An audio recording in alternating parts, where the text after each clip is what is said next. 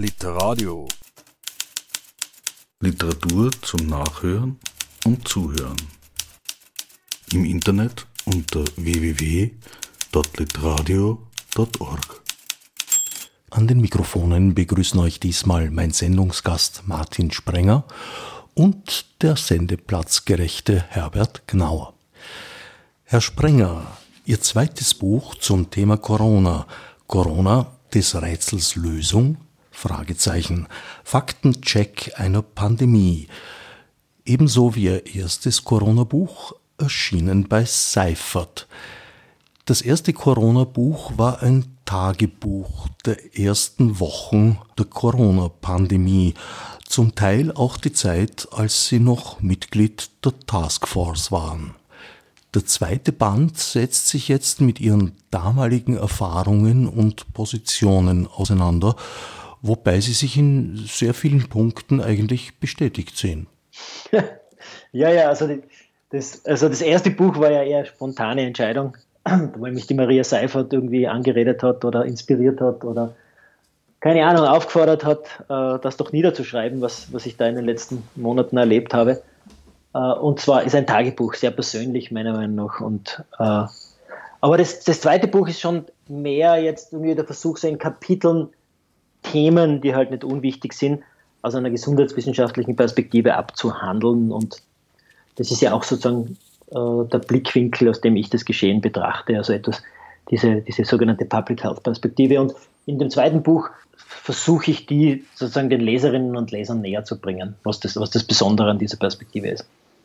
Sie sind von Ihrer Ausbildung her Mediziner, waren längere Zeit auch als Notfallsmediziner tätig, bevor Sie in Auckland eben die Ausbildung zum Public Health Experten gemacht haben. Public Health, wollen wir vielleicht kurz beschreiben, ist eine sehr ganzheitliche Sicht auf medizinische Bereiche. Ja, also ich, ich, ich versuche es immer so einzuführen, dass in der, in, in der Ausbildung zum Mediziner lernt man halt sehr krankheitsbezogen, sehr risikoorientiert zu denken und die zentrale Frage ist immer, was macht Menschen krank? Das ist auch vollkommen legitim, das macht Ärzte und Ärztinnen handlungsfähig. Aber Public Health Ausbildung beschäftigt sich vielmehr mit der Frage, was erhält Menschen gesund, also sehr viel mit Prävention und Gesundheitsförderung, aber vor allem auch mit äh, Bevölkerungen, äh, eher systemischen äh, Fragen und äh, ist halt quasi ein anderer Blickwinkel, ja, weil man nicht so das Individuum im Auge hat, sondern eher die Population. Und in einer Pandemie ist es, glaube ich, auch ein sehr großer Unterschied, wie man drauf schaut. Also ich würde sagen, in skandinavischen Ländern war die Public Health Perspektive die Regel. Also die haben sehr, sehr darauf geachtet, dass immer alle gesundheitlichen, psychosozialen und wirtschaftlichen Folgen des Geschehens, aber auch aller Maßnahmen äh, immer, dass sie die immer im Blick haben alle erwünschten und unerwünschten Effekte der Maßnahmen auf alle eben diese Dimensionen, während in Österreich die sogenannte medizinisch-virologische Perspektive dominierend war und die blendet halt ganz viel aus. Ja. Da hat man dann ganz viele blinde Flecken und das merkt man ja jetzt, dass im letzten halben Jahr kommen wir irgendwie drauf. Ja. Auch der Gesundheitsminister ist jetzt gerade draufgekommen, dass es eben auch Nebeneffekte, unerwünschte Nebeneffekte, sogenannte Kollateralschäden gegeben hat und die hätte man, wenn man von Anfang an eben so eine Perspektive wie Skandinavien gehabt hätte, hätte man viele von diesen Nebeneffekten, äh, von diesen unerwünschten Nebeneffekten vermeiden können. Besagter Gesundheitsminister wurde für diese Aussage, dass die Kollateralschäden so hoch sind, dass trotz ansteigender Fallzahlen, die wir im Augenblick beobachten müssen, die Lockerung für ihn der einzige Weg ist, wurde dafür und wird dafür weiterhin heftig gebasht, vielleicht auch, weil er auch ungeschickterweise äh, Links von Google Scholar als Untermauerung seiner These, seiner Behauptung publiziert hat. Gibt es da verlässlichere Studien? Ja, also zu, zu, den, zu den sozusagen den Nebeneffekten, ja, sei es jetzt im Gesundheitenbereich, also die äh, Unter- und Fehlversorgung von anderen Krankheiten, gibt es genügend Studien. Das war vor allem in der ersten Phase der Pandemie der Fall, geht aber bis heute. Ja. Und diese psychosozialen Folgen, äh, speziell jetzt für zum Beispiel Kinder und Jugendliche, die eigentlich die gesündeste Bevölkerungsgruppe sind, das ist, glaube ich, auch offensichtlich. Das gibt es für Österreich, das gibt es für alle europäischen Länder, auch, auch für viele andere Länder. Und die wirtschaftlichen Folgen, glaube ich, sind auch offensichtlich. Also, so gesehen, äh, das, was Johannes Rauch eigentlich thematisiert hat, eigentlich was er versucht zu thematisieren in den letzten Wochen, ist ja das, was er von seinen Kolleginnen und Kollegen hört aus anderen Ländern. Ja, die Gesundheitsminister tauschen sich ja aus. Und wenn er zum Beispiel mit, mit der Schweiz redet, die am 1. April alles beendet hat, und zwar wirklich alles beendet, am 1. April 22, also seit über vier Monaten, und dadurch überhaupt keinen Nachteil hat, sondern nur Vorteile hat, äh, dann ist, dann ist es irgendwie klar, dass er, dass er versucht, auch in die Richtung zu lenken. Dass die, die heftige Gegenreaktion kommt ja aus einem relativ kleinen Lager. Also wir haben, ich glaube, wir sind in Österreich so ein bisschen in der Geiselhaft äh, von einer relativ kleinen Gruppe, die irgendwie aus, aus diesem Gruppendenken nicht herauskommt äh, und irgendwie nicht, nicht wahrhaben will, dass viele, viele andere Länder viel wissensbasierter äh, und meiner Meinung nach viel vernünftiger unterwegs sind als Österreich. Aber die Frage ist, wie, wie konnten wir überhaupt in diese Situation kommen? Also das liegt sicher auch darin, dass wir uns wahrscheinlich auch durch diese Winterwelle 2020, 2022, die sehr heftig ausgefallen ist, dann äh, hoch eskaliert haben in, in Sphären, aus denen halt fast kein Runterkommen mehr ist. Ja. Und das, dieser Weg zurück ja, ist halt unglaublich schwierig, aber das, das hat zum Beispiel der Politikwissenschaftler, der Michael Bank-Pettersen, ist ein dänischer Politikwissenschaftler, der sagt, Maßnahmen einzuführen ist eigentlich relativ leicht. Ja, klingt jetzt komisch, äh, aber er sagt, es ist relativ leicht. Maßnahmen dann wieder zurückzunehmen, äh, kann dann oft viel, viel schwieriger so sein. Und genau in der Situation befindet sich Österreich. Also wenn man der Bevölkerung so viel Angst gemacht hat, dass sie fast schon irrational ist, fast schon pathologisch ist, ja, dann äh, tut man sich natürlich schwer, auch wenn es höchst an der Zeit ist, dass man Maßnahmen zurückfährt, diese Maßnahmen auch wirklich zurückzufahren. Und andere Länder, wie gesagt, die Schweiz seit vier Monaten ist dort nichts mehr, aber wirklich nichts mehr, keine Quarantäne mehr, kein Testen mehr, keine Masken mehr, gar nichts mehr. Ja. Da äh, fragt man sich dann schon, also was ist eigentlich in Österreich los? Ja? Was ist mit uns los? Ja? In Österreich ist die doch sehr spezielle Situation gewesen, dass wir praktisch gleichzeitig eine Maßnahme eingeführt haben und wieder zurückgenommen. Damit meine ich die Impfpflicht. Ja, also die Impfpflicht, die Impfpflicht war bei, bei SARS-CoV-2, also bei dem neuen Coronavirus, von Anfang an äh, unwissenschaftlich. Ja, also es gab überhaupt keinen Grund, ja, die, die überhaupt darüber zu reden. Ja. Also wenn ich eine Impfpflicht, Österreich hatte ja einmal, es war eigentlich auch eine sehr seltsame Impfpflicht, wenn man die historischen Dokumente liest, aber 48 hatten wir bei den Pocken mal sowas wie eine Impfpflicht. Ansonsten hatten wir nie eine Impfpflicht. War für nicht, die Allgemeinbevölkerung. Wir reden von einer allgemeinen Impfpflicht. War nicht TBC auch einmal eine Zeit lang Pflicht? Nein, nein, verpflichtet. Äh, für allgemeine Impfpflicht hatten wir nie, außer bei den Pocken. Nein, Tuberkulose war, war nicht verpflichtend. Ja? Zumindest nicht für die allgemeine Bevölkerung. Und da müssen gewisse Kriterien erfüllt sein. Ja? Und die Kriterien waren ja bei SARS-CoV-2 nie erfüllt. Deswegen was von Anfang an Unsinn, ja.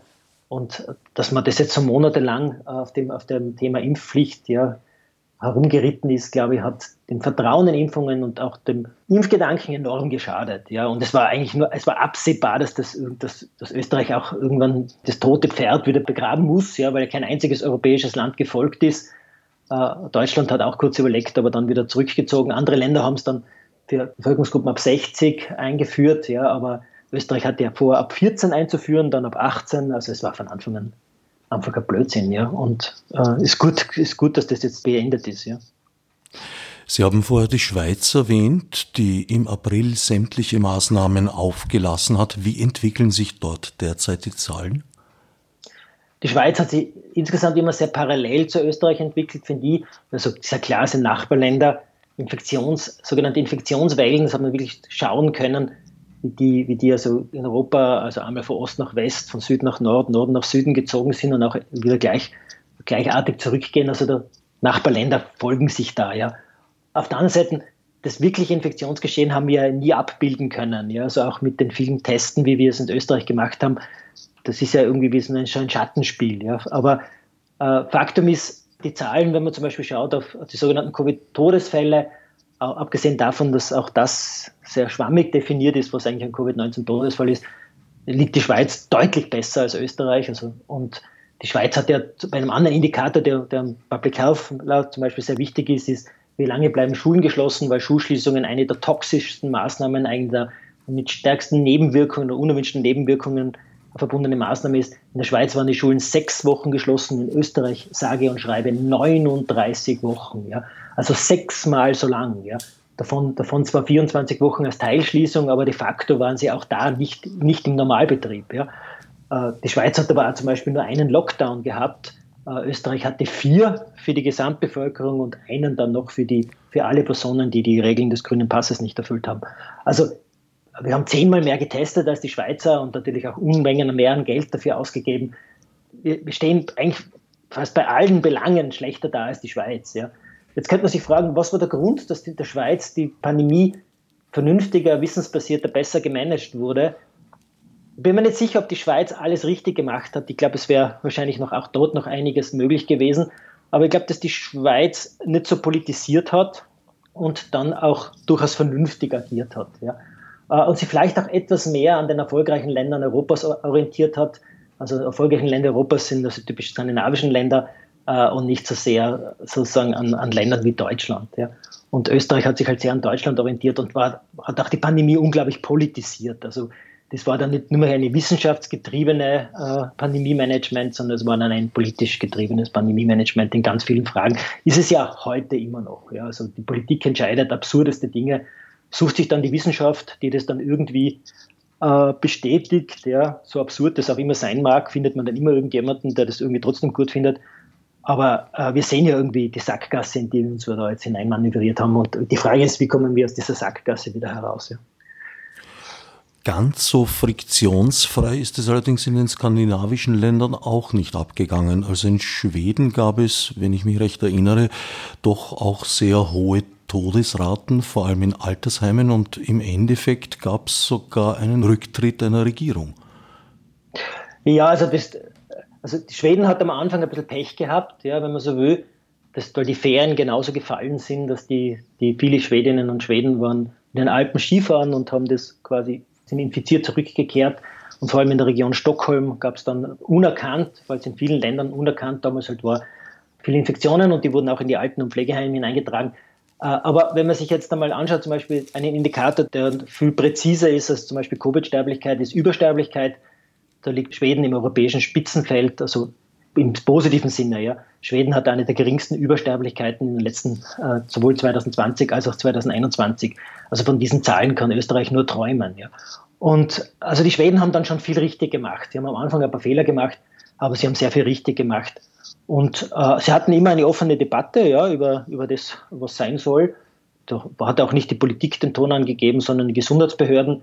Aber über die gesamten Pandemiezeitraum gesehen, also äh, war Schweden, der schwedische Weg sicher wenn man so will, einer, einer der erfolgreichen Wege in Europa. Ja, das würden wahrscheinlich jetzt auch schon viele bestätigen. Ja. Jetzt kann man nur sagen, na gut, äh, Norwegen und Finnland sind vielleicht noch erfolgreicher gewesen. Mag sein, hatten aber auch etwas andere Voraussetzungen von Beginn an. Dänemark ist recht spannend, weil Dänemark mit Österreich gut vergleichbar ist, äh, von der Einwohnerzahl her deutlich dichter besiedelt. So speziell Dänemark, finde ich, hat auch sehr viel vernünftige Seiten, äh, Dinge gemacht und hat übrigens auch äh, alles beendet. Was an Pandemie-Management gegeben hat. Dauerhaft. Das ist die Frage, ja. Man, es kann schon sein, dass im Winter, wenn wir haben ja, wir haben ja quasi mit, mit dem Pandemie-Management durchaus auch andere Infektionskrankheiten zurückgedrängt, ja. Und es kann jetzt durchaus sein, dass die uns jetzt im Winter Probleme machen können. Äh, auch Kinder und Jugendliche sind nicht ganz gefeit, ja. Speziell die ganz kleinen Kinder, die ein bis zwei oder die dreijährigen, die jetzt von manchen Infektionen nicht durchgemacht haben, die sie normalerweise durchmachen das könnte durchaus auch dazu führen, dass auch die Dänen im Winter äh, sozusagen Maßnahmen setzen, sehr behutsam sicher und sehr wissensbasiert, die etwas über das Maß hinausgehen, das die dänische Bevölkerung in den letzten Jahren, Jahrzehnten gewohnt war, jetzt vor der Pandemie. Muss, muss nicht sein, könnte aber sein. Aber eine Zahl, was mir gerade einfällt, ja, was sehr eindrucksvoll ist, ja. Äh, es gibt für, für Säuglinge und Kleinkinder gefährliches Virus, respiratorisches Virus, das Respiratorische Synzytialvirus, RSV, äh, und in drei Monaten, in den drei, letzten drei Monaten des Jahres 2021 sind mehr Kinder in den Spitälern oder Krankenhäusern Deutschlands und Österreich wegen RSV-Infektionen versorgt worden, als während der gesamten Pandemiezeitraum wegen SARS-CoV-2. Also nur damit man mal wieder Relationen richtig stellt. Ja? Also ein Virus, über das niemand schreibt oder kaum jemand schreibt, über das kaum jemand redet, hat mehr Kinder ins Krankenhaus befördert in drei Monaten, ja, als dieses sozusagen ständig in den Medien präsente neue Coronavirus in zwei Jahren geschafft hat. Ja? Äh, nur, dass man so sieht, andere Viren haben schon auch Potenzial, ja, Kinder schwer krank werden zu lassen. Sie haben gerade gesagt, es wurden andere Infektionskrankheiten zurückgedrängt. Was bedeutet das? Haben tatsächlich weniger Infektionen stattgefunden? Wenn ja, aufgrund welcher Tatsachen?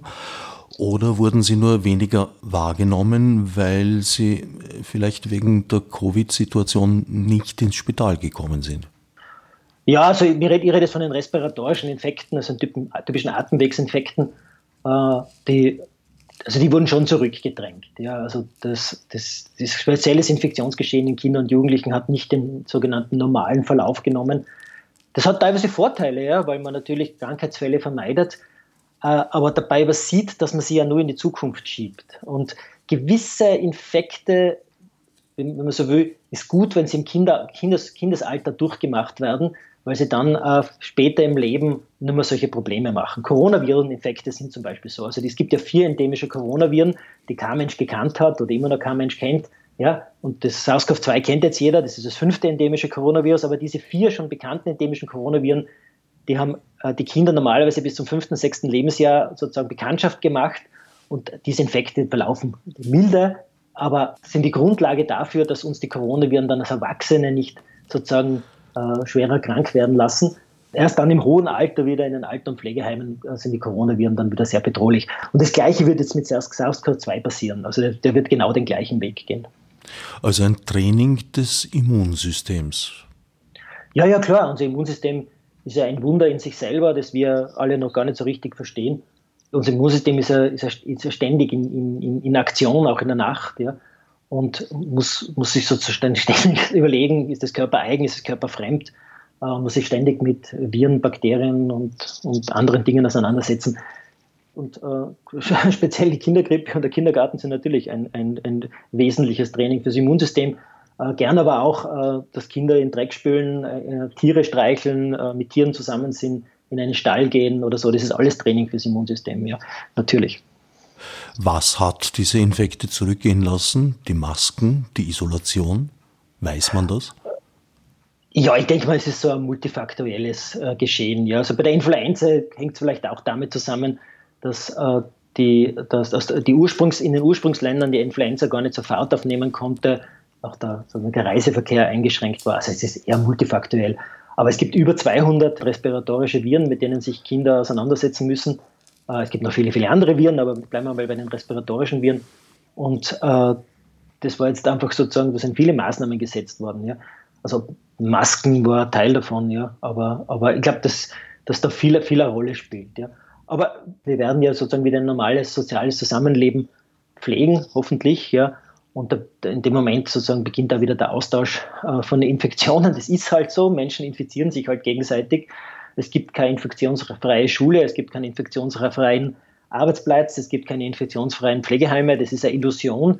Wir, wir können natürlich mit Maßnahmen schauen, dass, dass möglichst äh, keine kranken Leute arbeiten gehen, dass keine kranken Kinder in die Schule gehen, dass keine kranken Leute ins Pflegeheim gehen, das ist schon klar. Aber wir werden nicht alles äh, auf Null reduzieren können. Ja? Das, ist eine, das, ist, das ist zum Beispiel die typische äh, Illusion, die auch von den österreichischen Medien oder auch von gewissen Stimmen in Österreich in die Welt, in die Welt gebracht wurde. Es ist aber eine Illusion, so wie Zero Covid immer eine Illusion war. Das war und zwar eine gefährliche Illusion, die meiner Meinung nach sehr viel Schaden, Schaden gemacht hat. Ja. Sie sind ja den besagten Maßnahmen gegenüber durchaus nicht positiv eingestellt gewesen in verschiedenen Abstufungen. Was ist beispielsweise gegen Masken einzuwenden? Na, ich würde ich würd das konkretisieren. Ja? Also das ist zum Beispiel so ein, so ein Punkt, da muss man halt genau zuhören, was, was jemand sagt oder sozusagen, wenn man so will, kritisiert. Auf einer Behandlungsebene, also jetzt auf einer medizinischen, auf einer ärztlichen Ebene, wenn ich Interventionen setze, wenn ich Therapien setze oder Medikamenten verschreibe, da muss gewährleistet sein, dass der Nutzen oder die erwünschten Effekte größer sind als der Schaden oder die unerwünschten Effekte. Sonst darf ich keine Therapie verordnen, darf ich kein Medikament verordnen. Ja, das ist, uh, würde einen Kunstfehler begehen. Ja? Also wenn ich jetzt als Arzt weiß, dass das, was ich verordne, mehr schadet als nutzt. Und auf einer gesellschaftlichen Ebene, in einer Pandemie, uh, wenn man natürlich uh, Interventionen verordnet, wie zum Beispiel Homeoffice, Grenzschließungen, physische Distanzierung, Schulschließungen, eingeschränkter Schulbetrieb oder auch Masken tragen oder 2G, 3G, egal was, ja, alle diese Maßnahmen müssen abgeschätzt werden auf ihre erwünschten Effekte und unerwünschten Effekte. Und die erwünschten Effekte müssen erwiesenermaßen größer sein als die unerwünschten Effekte. Der Nutzen muss größer sein als der Schaden. So, Und das führt dann natürlich dazu, dass dann, äh, wenn man das so betrachtet, dass man dann sagt, dass Maß, manche Maßnahmen entweder sinnlos sind, also zum Beispiel eine Maske, wenn wir bei den Masken bleiben, wenn ich alleine im Wald bin und eine Maske trage, dann werde ich damit keine Infektion verhindern, weil da kein Infektionsrisiko ist. Es ist ja niemand da, der mich infizieren kann. Andererseits, wenn ich eine Maske jetzt sozusagen am anderen Pol, wenn ich auf einer Covid-Station arbeite, wo, wo, sehr viel Infektionsgeschehen ist, äh, macht, es, macht es hochgradig Sinn, eine Maske zu tragen, weil, sie, weil ich dadurch die Wahrscheinlichkeit, dass ich mich infiziere, deutlich reduziere. Ja? So, also das sind so die zwei Pole, wenn ich jetzt mal nur über, über den Selbstschutz rede, dass ich mich nicht infiziere. Dazwischen spült sich die U-Bahn ab, der Supermarkt, äh, die Schule und alles, der Büro, das Büro, was auch immer. Ja?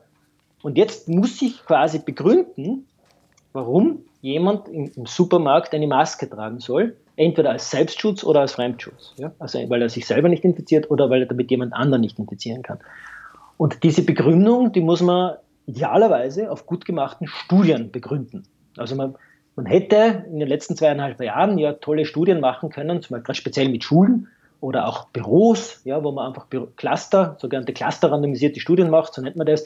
Da hat man Büros, die, die, tragen Maske, Büros, die tragen keine Maske, Schulen tragen Masken, Klassen tragen Masken, manche Klassen tragen keine Masken und dann schaut man einfach, wie ist der Effekt. Solche Studien wurden aber nicht durchgeführt ja, oder nur ganz, ganz wenige durchgeführt und die, die durchgeführt wurden, sind, zeigen keinen Effekt. Ja, also die zeigen keinen Effekt. Da kommt, kommt kein Effekt raus. Ja. Und die Skandinavier haben sich das sozusagen auf Basis eigener Daten angeschaut und die Skandinavier haben dann irgendwie entschlossen, sich entschlossen, bei Maskenempfehlungen zu bleiben.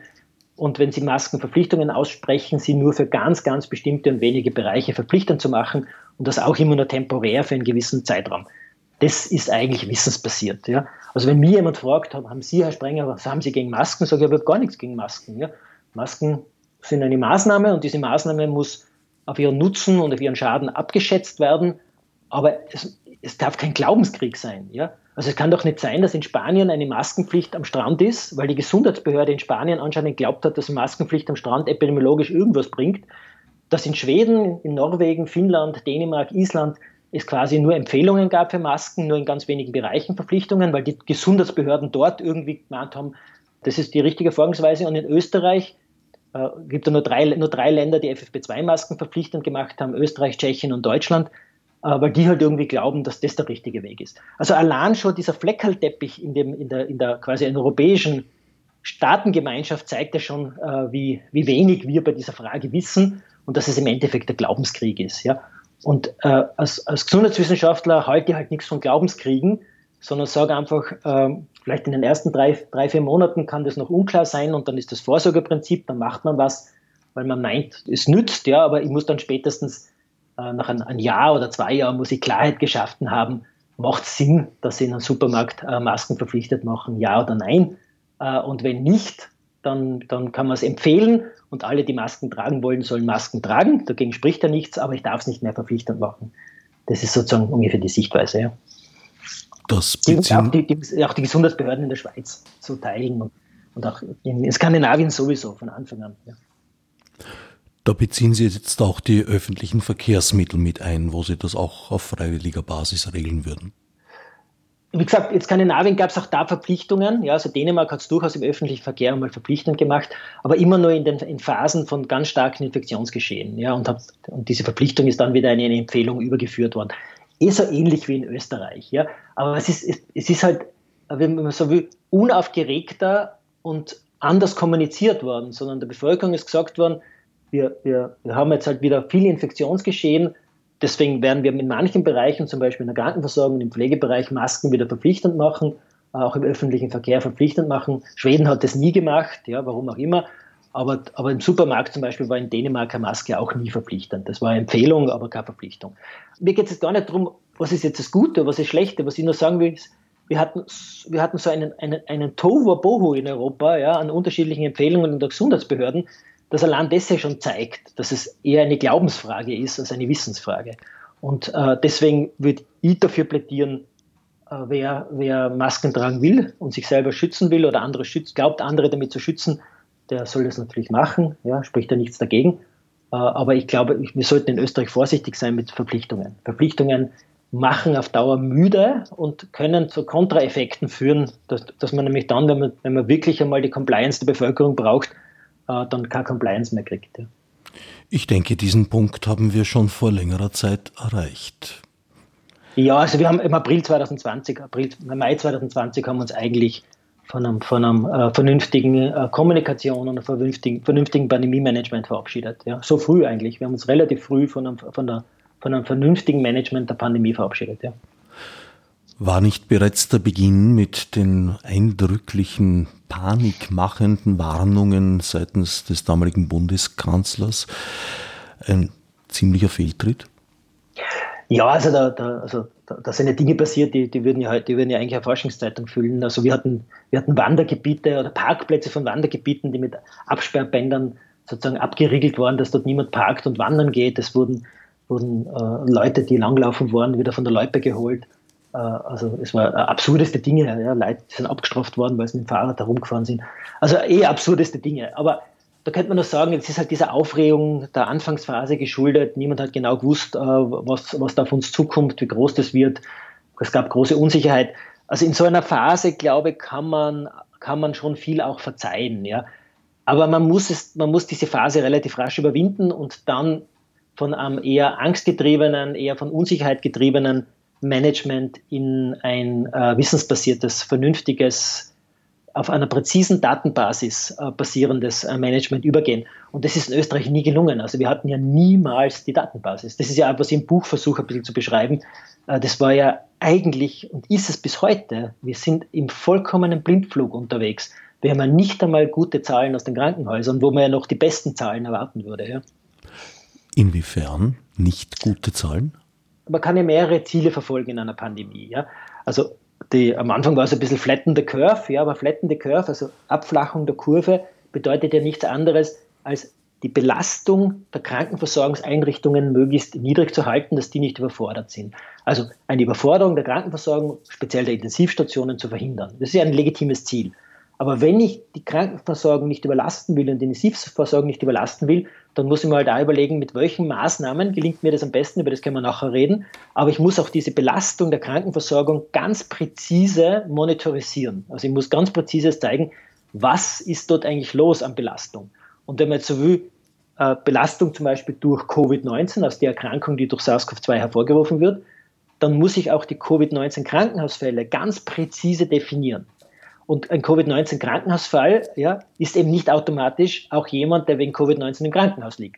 Also das ist seit Frühjahr 2020 klar, dass eben Leute auch im Krankenhaus sein können, die sind einfach nur positiv getestet, liegen aber wegen ganz was anderem im Krankenhaus, äh, nicht wegen Covid-19, das war am Anfang waren es vielleicht ein Fünftel, also nur jeder, jeder Fünfte. Äh, inzwischen äh, sind es vier Fünftel. Ja? Also nur ein Fünftel liegt wirklich wegen Covid-19 im Krankenhaus und äh, vier Fünftel liegen wegen ganz was anderem im Krankenhaus. Die haben, die haben, keine Symptome, die sind einfach nur positiv getestet. Jetzt ist vier Fünftel ist jetzt relativ viel. Also wenn jetzt jemand sagt am Dashboard, es liegen aktuell 1500 Menschen wegen Covid-19 im Krankenhaus, dann ist es ein Blödsinn. Ja, das Dashboard ist falsch. Das ist eigentlich falsch. Also es ist eigentlich eine Fehlermeldung. Richtig müsste heißen, es liegen ungefähr 300 Leute wegen Covid-19 im Krankenhaus. Der Rest liegt positiv getestet im Krankenhaus, liegt dort aber wegen, keine Ahnung, wegen am, am, am kaputten Knie oder am Blinddarm oder, oder wegen sonst irgendwas. Ja? Bei den Kindern sind es nahezu 100 Prozent. Also 10 von 10 Kindern liegen aktuell nur positiv getestet, aber nicht wegen Covid-19 im Krankenhaus. So, also der Parameter war nie präzise, ja, aber äh, dieser Parameter ist die Grundlage für die Argumentation von doch sehr invasiven Maßnahmen. Ja, die wiederum, über die haben wir ja vorher geredet, also Lockdown zum Beispiel ist ein Maßnahmenpaket, das dann wieder sehr viel erwünschte, aber auch unerwünschte Effekte haben kann. Und wenn die Grundlage, die Entscheidungsgrundlage schon unpräzise ist, ja, dann frage ich mich, boah, auf was begründen wir da gerade Maßnahmen? Ja? Und da wird es dann schon verrückt. Also auf die Behandlungsebene über, äh, sozusagen gebracht würde es bedeuten, äh, ich habe zwar den Blutdruck nicht gescheit gemessen, ja, oder ich habe keine gescheite Diagnostik gemacht, aber ich fange halt einmal operieren und zum Medikamentenverschreiben an. Ja? Das wäre ganz schlechte Medizin. Ja? So, kann man, so kann man keine Medizin betreiben. Ja? Also zuerst braucht es eine ganz saubere Diagnostik und wenn ich dann weiß, was los ist, dann braucht es die passende äh, Therapie, die aber da, die auf jeden Fall mehr nutzen soll als Schaden, sonst darf ich sie nicht durchführen. Und das ist ja, also ich verstehe das gar nicht so als Kritik, ja, sondern das ist für mich eigentlich eine, eine Selbstverständlichkeit, dass man so agiert. Äh, Österreich hat aber so nicht agiert, sondern in Österreich haben wir meiner Meinung nach erstens im Blindflug agiert und dann oft mit vollkommen unverhältnismäßigen Maßnahmen agiert. Ja. Das bedeutet, dass auch Fälle als Covid-Fälle gezählt wurden, die zwar im Spital als Covid-positiv erkannt wurden, eigentlich eine Zufallsdiagnose, aber genau. vielleicht zum Teil gar keine Symptome hatten? Genau, richtig. Ja, sowieso. Und das sind aktuell sind das 4 von 5. 80 Prozent. Nach wie vor. Das sind jetzt eh schon seit Monaten, ja. Also es gibt eine, eine Landeskliniken, äh, die Vorarlberger, die das sozusagen auf der, auf der Homepage öffentlich machen. Das müssten sie aber gar nicht, weil es gibt Länder wie zum Beispiel äh, Großbritannien, die das sozusagen wöchentlich veröffentlichen, wie viele Personen zum Beispiel auf Intensivstationen liegen, äh, zwar positiv getestet, aber nicht wegen Covid-19. Hat sich daran etwas geändert? Werden die Fälle jetzt überhaupt nach diesen Kriterien getrennt erfasst? Äh, in Österreich müssen sie sogar getrennt erfasst werden. Da gab es eine eigene Verordnung, noch unter Mückstein. Äh, allerdings äh, liefern anscheinend die, die Bundesländer noch immer nicht die Daten ans Bundesministerium. Und wenn sie es liefern, dann werden sie nicht veröffentlicht, obwohl Johannes Rauch ja versprochen hat, dass es machen wird. Äh, ja, also wir, seit einem halben Jahr soll, sollten wir es erheben, was ja auch schon in sich, was ja schon absurd ist. Ja? Also wir haben eine Pandemie, die dauert jetzt zweieinhalb Jahre und vor einem halben Jahr haben wir mal eine Verordnung rausgegeben, dass in den Krankenhäusern sauber erhoben wird, wer mit und wer wegen Covid-19 im Krankenhaus liegt.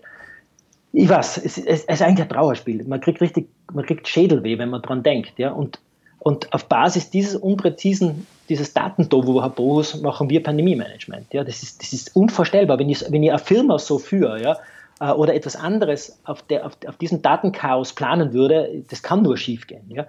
Und schiefgehen bedeutet da halt unerwünschte äh, Effekte. Ich habe sozusagen ich habe den Nutzen nicht maximiert und den Schaden nicht minimiert, sondern ich habe ich hab, ich hab sehr viel Schaden gemacht, unnötigerweise. Ja. Und das ist kein gutes Pandemie-Management. Über dieses Datendilemma wird uns Erich Neuwirth mehr erzählen, aus einer etwas anderen Position und einem deshalb auch anderen Blickwinkel. Auf der anderen Seite liegen Länder, die die Taktik hatten, das Virus durchmarschieren zu lassen. Und das gelenkt von einem Wunschdenken, dass irgendwann einmal Herdenimmunität einträte, Davon können wir uns, glaube ich, verabschieden angesichts der vielen Mehrfachinfektionen. Naja, ich glaube, durchmarschieren lassen ist, das, ist der falsche Ausdruck, ja? weil wir lassen ja auch keine Krankenhauskeime durchmarschieren, wir lassen ja auch keine Influenza-Welle durchmarschieren und wir lassen auch sonstige Infektionsgeschehen nicht durchmarschieren, sondern wir versuchen immer präventiv dagegen zu halten. Ja? Also wir, es gibt da Krankenhaushygiene, um die Krankenhauskeime möglichst äh, oder die Krank Fälle, die, die sich halt mit Krankenhauskeimen infizieren oder daran versterben, das sind in Österreich auch ein paar tausend Leute jedes Jahr, äh, möglichst gering zu halten. Wir, wir versuchen in vielen Bereichen mit präventiven Maßnahmen dagegen zu halten. Das ist immer die Frage der Verhältnismäßigkeit, wie ich dagegen halte. Ja, also ich kann es unglaublich massiv machen, so wie es China macht, wo du ganze Millionenstädte stilllegst. Oder du machst es halt so wie Schweden, die ja auch Maßnahmen gesetzt haben, die sich jetzt so von den anderen skandinavischen Ländern gar nicht so unterschieden haben. Und machst es halt behutsamer. Ja? Oder so wie die Schweiz, die hat deutlich weniger zum Beispiel gemacht hat als Österreich, aber viel besser dasteht. Ja. Aber die Herdenimmunität, das ist, ist, ein spannendes Stichwort, ja, weil Herdenimmunität von der Definition her ja nicht bedeutet, dass ein Infektionsgeschehen zum Stillstand kommt. Herdenimmunität bedeutet ja nicht, dass ein Virus verschwindet, sondern Herdenimmunität kann man durchaus auch so definieren, dass ausreichend viele Menschen immun sind, entweder durch Impfung oder eine natürliche äh, Infektion, dass das Geschehen quasi managebar wird, ja, dass das Geschehen wieder man könnte auch sagen, zu einem Hintergrundrauschen wird, zu etwas, das wir sozusagen akzeptieren, so wie wir Herzinfarkte, Krebserkrankungen, Verkehrstote, Schwerverletzte, keine Ahnung was, wir akzeptieren ja auch anderen gesundheitlichen Schaden im Hintergrund und lesen es nicht ständig in der Zeitung, wie viele Leute heute wieder an Krankenhauskeimen gestorben sind. Ja? Sondern das ist ein sogenannter Hintergrundgeschehen, das man versucht natürlich klein zu halten, aber eigentlich das so im Hintergrund passiert. Da kümmern sich Profis drum. Ja? Und manche haben ja Herdenimmunität sozusagen missverstanden, so im Sinne von, wenn wir dann 50, 60 Prozent äh, geimpft haben, dann ist das Virus weg. Ja? Das ist äh, ein missverstandenes, äh, sozusagen meiner Meinung nach, des Begriffes. Ja? Sondern du brauchst eine ausreichende Immunität in der Bevölkerung, dass das Geschehen nicht mehr so bedrohlich ist. Und wenn man, das hat, die Bedrohlichkeit des Geschehens hat sich natürlich auch deshalb abgenommen, weil die Varianten äh, sich verändert haben. Also allein nur die, der Wechsel von Delta auf Omikron hat die Intensivstationen um den Faktor 10 entlastet. Das ist enorm, ja, Faktor 10. Und, und die Infektionssterblichkeit ist von der Alpha-Variante ja, bis jetzt zu Omikron um den Faktor 30 runtergegangen. Ja? Also die Alpha-Variante hat noch eine 30 mal so höhere Infektionssterblichkeit über die gesamte Bevölkerung jetzt gerechnet gehabt als die aktuelle Variante. Also wenn man so will, auch, auch Omikron hat viel dazu beigetragen, dass wir jetzt sozusagen in ruhigeren Gewässern segeln, wenn man so will. Inzwischen haben wir ja quasi eine, eine Immunität, die nahe bei 100 Prozent liegt. Also fast 100 Prozent der Bevölkerung ist entweder geimpft, manche mehrfach geimpft, viermal geimpft oder hat sich infiziert, einmal, zweimal, dreimal, ja, oder eine Kombination aus beiden Dingen. Also wir sind bei nahezu 100 Prozent und zwar in allen Altersgruppen. Ja. Wir haben eigentlich, wir haben, wenn man so will, wir haben eh Herdenimmunität. Ja. Aber das Virus ist jetzt endemisch.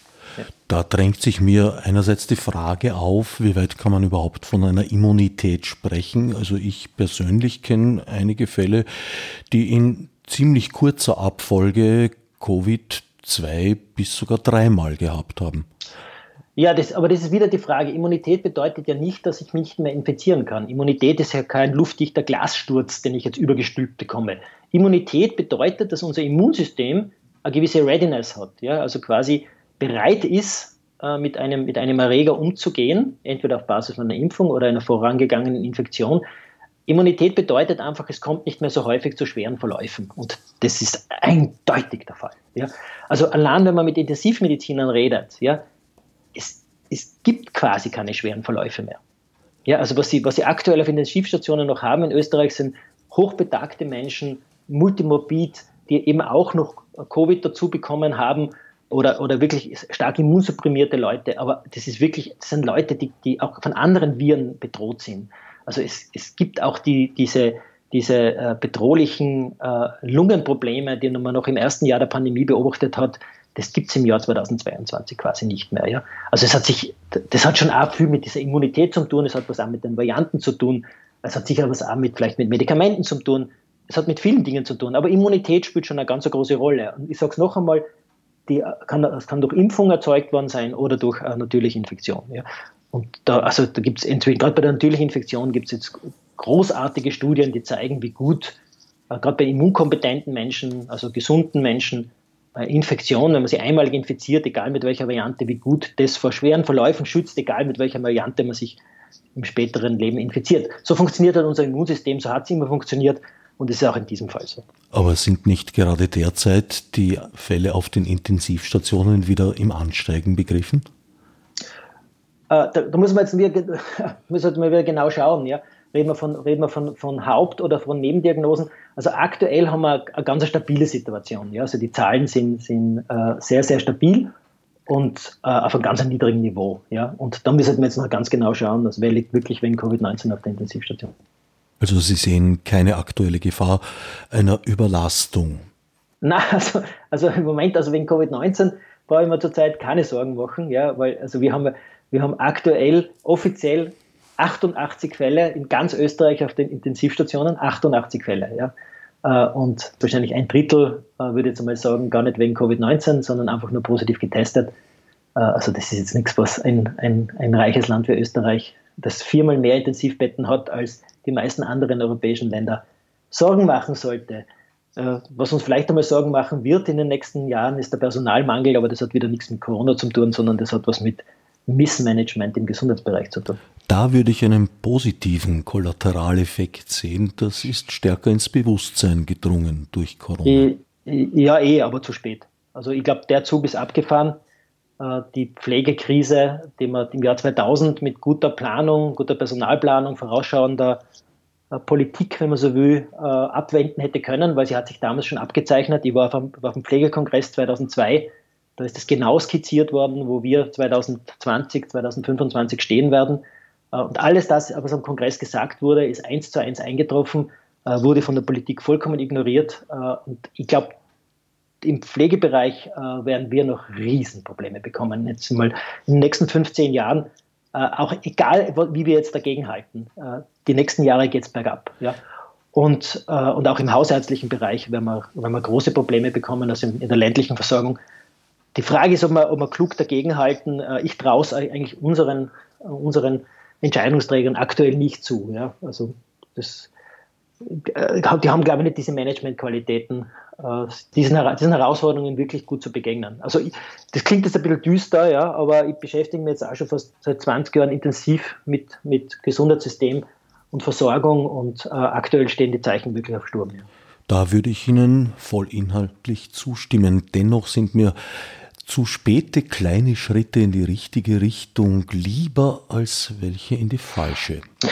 Ja, wobei man aufpassen muss. Ja, also gerade im Pflegebereich wurde jetzt mit großem Pomp und sehr viel Medien äh, Tatra, ja, äh, sozusagen äh, einiges verlautbart. Äh, und im Endeffekt äh, muss man ehrlich sagen, äh, Sie müssen aufpassen, wenn, sich, wenn das eine, eine große Blase wird, die quasi als, sich als nichts herausstellt, ja, äh, so wie die berühmte Kassenzusammenlegung, ja, diese, diese Patientenmilliarde, ja, wo man von Anfang an gewusst hat, dass das ein Blödsinn ist. Ja, das wird sich nie materialisieren. Jetzt kommt man drauf, dass es keine Patientenmilliarde geben wird, sondern Millionen, hunderte Millionen von quasi extra Zusatzkosten und eine vollkommen gelähmte österreichische Gesundheitskasse. Im Pflegebereich kann es ähnlich sein. Ja, man verkündet ganz viel Großartiges, ja, und im Endeffekt verpufft es und das frustriert. Ja, und ich befürchte fast, dass äh, viel geredet wird, aber es gibt noch keine Finanzierungszusage. Es gibt im Pflegebereich meiner Meinung nach wirklich kein wirkliches Konzept. Ja. Also äh, ich bin da pessimistisch. Ja. Also das klingt alles immer sehr schön, ja, aber, aber ich glaube nicht, dass, dass, dass das helfen wird, äh, die Misere aufzuhalten. Ja. Noch einmal kurz zurück zur Herdenimmunität. Äh, mir ist da vor allem England vorgeschwebt, das am Anfang vor allem da eine sehr prononcierte Richtung vertreten hat, aber mit der in meiner Wahrnehmung furchtbar gescheitert ist.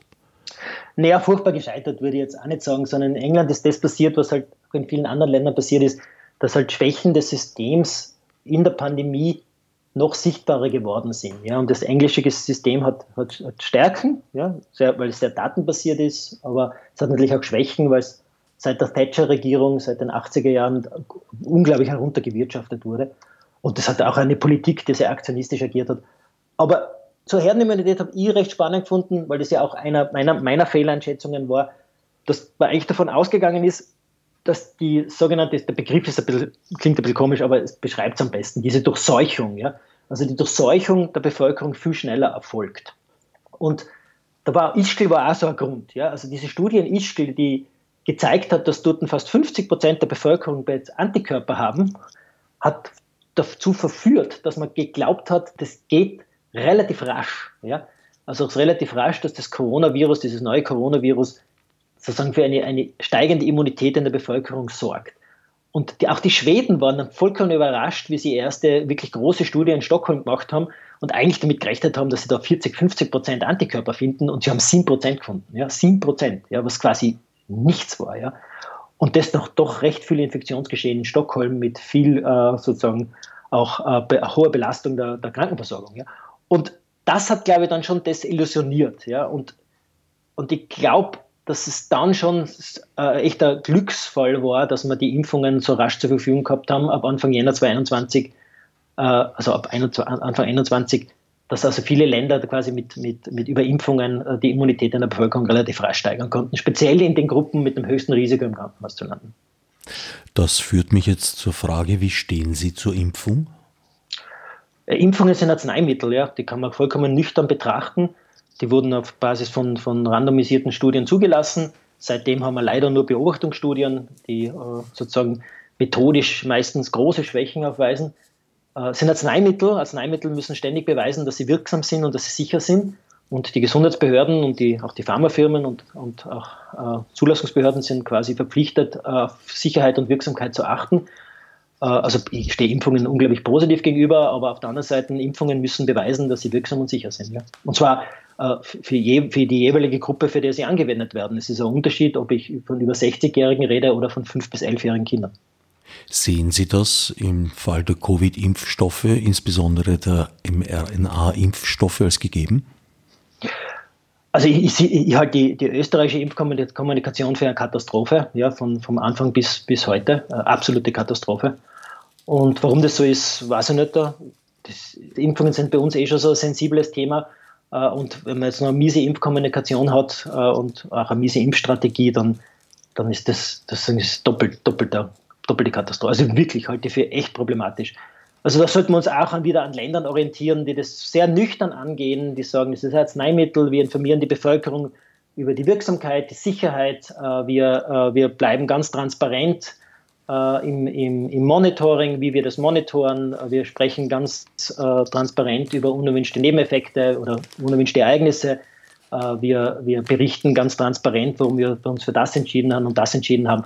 Da könnten wir uns ganz, ganz viel Vorbild nehmen, weil das Vertrauen äh, in zum Beispiel wieder, ich muss leider wieder in den skandinavischen Ländern gegenüber Impfungen, das kommt ja nicht von ungefähr. Ja? Das Vertrauen, das haben sich die Gesundheitsbehörden über Jahre und Jahrzehnte erarbeitet, weil sie die Bevölkerung in Bezug auf Impfungen nie belogen haben.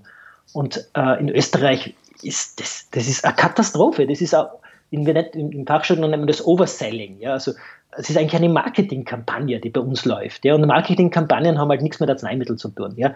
Das, das halte ich für echt problematisch. Ja? Aber ist halt so. Wir, wir können nicht anders. Wir müssen es immer so machen und die Probleme sehen wir eh, die wir dadurch kriegen. Ja? Wir könnten vielleicht das eine oder andere Mal wieder einen deutschen Minister bitten, die Dinge wieder auf eine faktische Ebene zurechtzurücken, aus dem Marketing-Sprech heraus. Sie haben vorher die Zulassung der Impfstoffe angesprochen. Ist das mittlerweile schon eine endgültige Zulassung? Weil die längste Zeit war es ja nur eine provisorische. Es war, es war eine bedingte Zulassung und es ist immer noch eine bedingte Zulassung. Ne? Es ist noch immer keine Vollzulassung. Ich weiß gar nicht, was der, was der korrekte Ausdruck ist, aber es ist eine bedingte Zulassung. Wissen Sie weshalb? Weil na, nach wie vor sozusagen Daten gesammelt werden zur Wirksamkeit und Sicherheit. Äh, es ist, das ist jetzt nicht besonders unüblich. Ja? Also das, das ist jetzt, da kann man jetzt viel hinein interpretieren, damit wäre ich jetzt vorsichtig. Ja? Also ob die jetzt bedingt oder unbedingt zugelassen sind oder voll zugelassen sind, man müsste die Wirksamkeit und Sicherheit trotzdem ständig monitorisieren, weil ja äh, erstens die, Vari die, Varianten sich verändern. Ja, ich muss dann schauen, ist, ist, der Impfstoff unter einer veränderten Variante immer noch gleich wirksam? Äh, und Sicherheit ist sowieso immer ein Thema bei, bei Impfungen, äh, auch egal, ob sie schon fünf oder zehn Jahre zugelassen sind. Man muss auch bei solchen Impfungen immer wieder darauf schauen, dass die Sicherheit gewährleistet ist, weil ja, weil ja auch in der Produktion die Produktion selber muss ja auch qualitätsgesichert sein. Impfstoffe sozusagen immer in der gleichen Qualität herzustellen, ist ja allein äh, eine Mega-Aufgabe, ja. Und äh, dass alle Chargen gleich gut sind, ja, und auch das ist also das ist schon, das ist schon eine eigene Welt, ja. Und deswegen ist da ganz wichtig, dass man auch sehr stark auf Sicherheit achtet, ja. In Ihrer Wahrnehmung haben sich zumindest einige der Impfstoffe bewährt im Einsatz gegen Covid. Also ich würde mal sagen, alle Impfstoffe haben sich bewährt. Ja. Es haben sich halt im Endeffekt dann die mRNA-Impfstoffe durchgesetzt, weil AstraZeneca meiner Meinung nach am Anfang sozusagen etwas gehypt wurde, ja, der Vektor-Impfstoff, speziell in Österreich sehr gehypt wurde und dann auch Probleme negiert wurden. Und andere Länder haben dann einfach kurzen Prozess gemacht. Die haben einfach AstraZeneca aus dem Regal genommen und im Endeffekt die mRNA-Impfstoffe haben sie dann durchgesetzt, ja, auch durchaus datenbasiert durchgesetzt. Johnson Johnson, von dem redet überhaupt niemand mehr. Ja. Also Johnson Johnson war ja durchaus ein Impfstoff äh, Frühjahr 2021, der äh, sehr attraktiv ausgeschaut hat, weil jeder glaubt hat, damit muss er sich nur einmal impfen lassen. Ja. Das hat man bei den mRNA-Impfstoffen hat man auch am Anfang geglaubt, einmal, zweimal impfen reicht und wenn es drei, jetzt sind es vier oder fünf. Ja. Aber das ist normal. Ja. Also das ist, das ist ein normaler Lernprozess. Das, das ist nur die Frage, wie kommuniziere ich das? Also wie kommuniziere ich zum Beispiel, dass AstraZeneca zuerst für unter 60-Jährige empfohlen wurde und dann plötzlich für über 60-Jährige? Dass Moderna, der mRNA-Impfstoff für unter 30-Jährige plötzlich nicht mehr empfohlen wird. Und das machen zum Beispiel skandinavische Länder, die, die kommunizieren das sehr sauber, sehr verständlich, warum das jetzt so ist. In Österreich war die Kommunikation von solchen äh, Veränderungen eine Katastrophe. Da hat sich überhaupt niemand mehr ausgekannt. Ja? Warum zuerst für unter 60-Jährige, dann für über 60-Jährige, warum für unter 30-Jährige nicht mehr? äh, und so weiter. Ja. Es, ist, es ist ein Tohu Wabohu. Allein, wenn man sich anschaut, ja, die, die sogenannte Impfempfehlung, da kennt sie überhaupt niemand aus. Ja. Wenn man sich das in Norwegen aus anschaut, in Norwegen sind das, sind das ein paar Zeilen.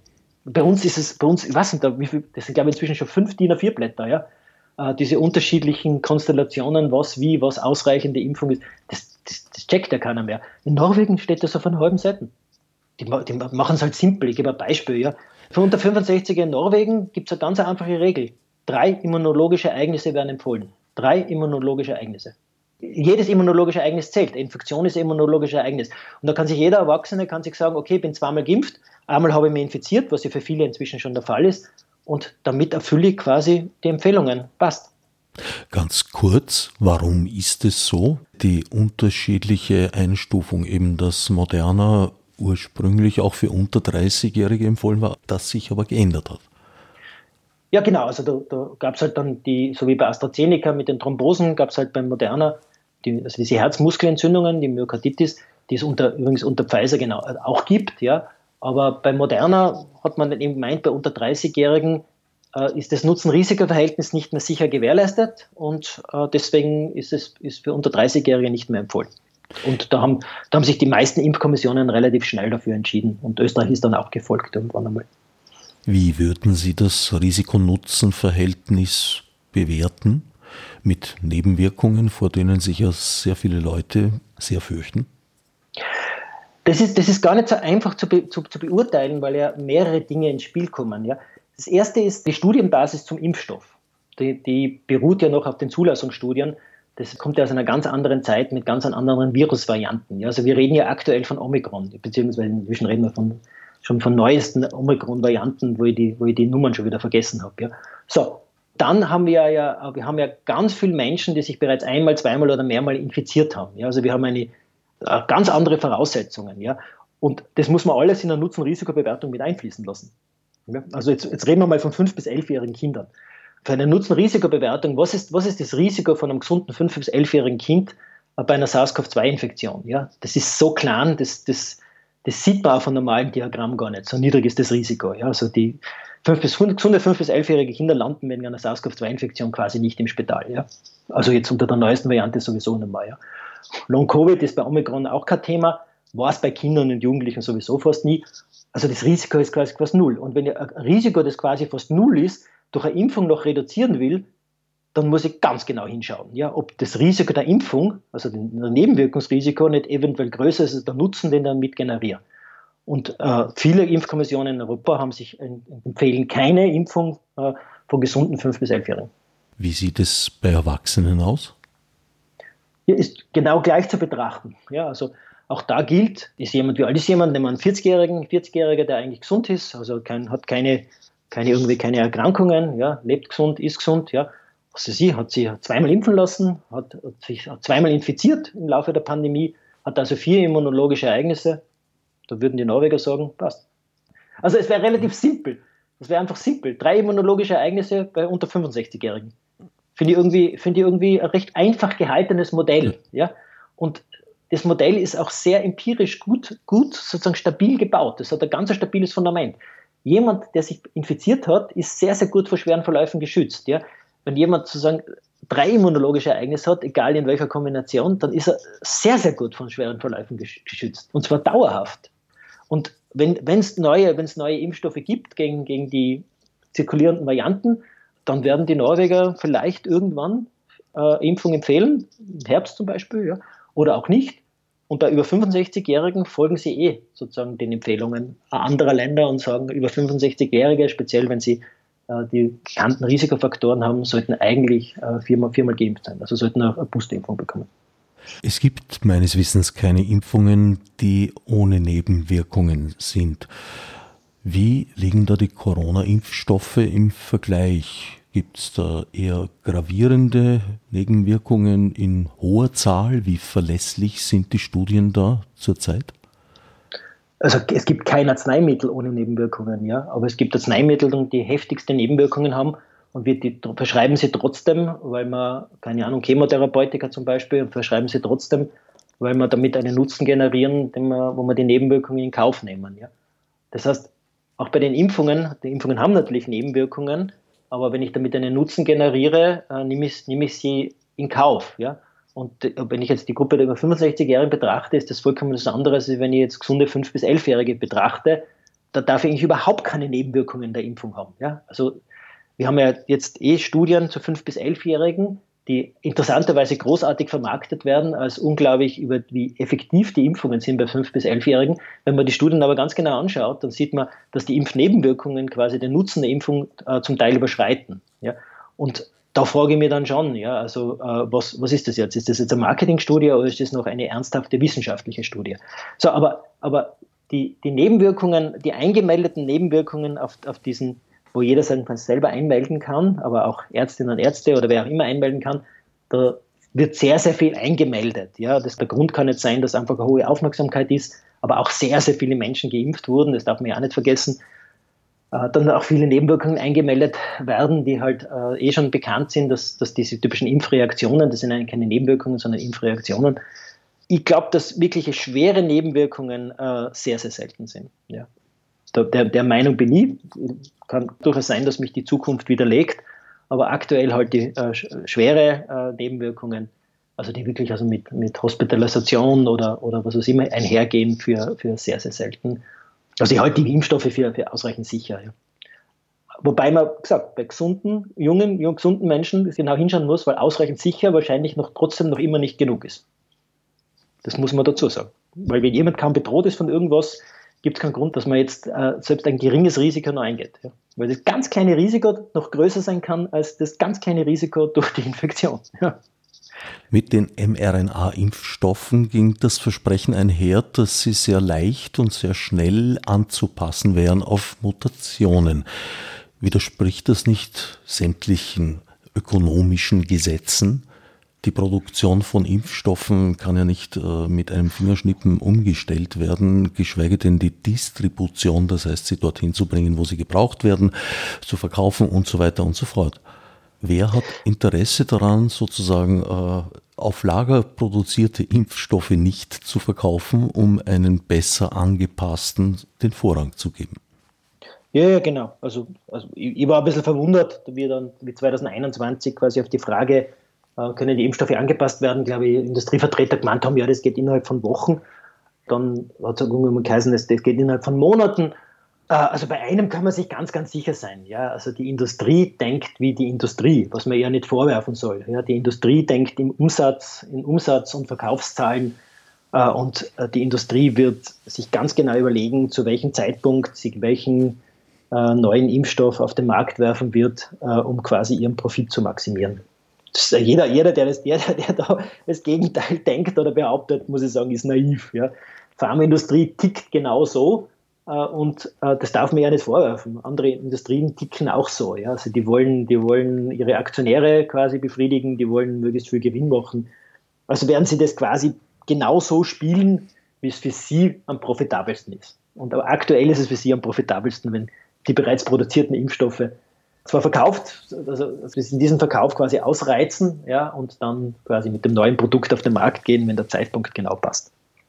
Würden Sie zum gegebenen Zeitpunkt empfehlen, auf einen neuen Impfstoff, auf einen modifizierten, der angeblich im Herbst zur Verfügung stehen soll, zu warten oder eher auf die vorhandenen zurückzugreifen, sofern man in der Situation ist, dass eine Impfung Sinn macht?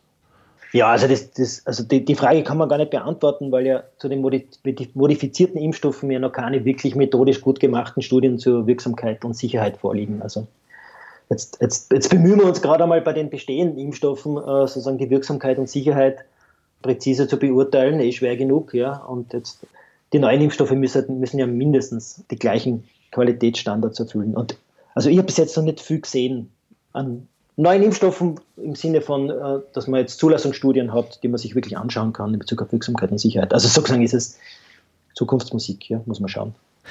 An dieser Stelle möchte ich darauf hinweisen, dass unser Gespräch am 26. Juli 2022 stattfindet, soeben.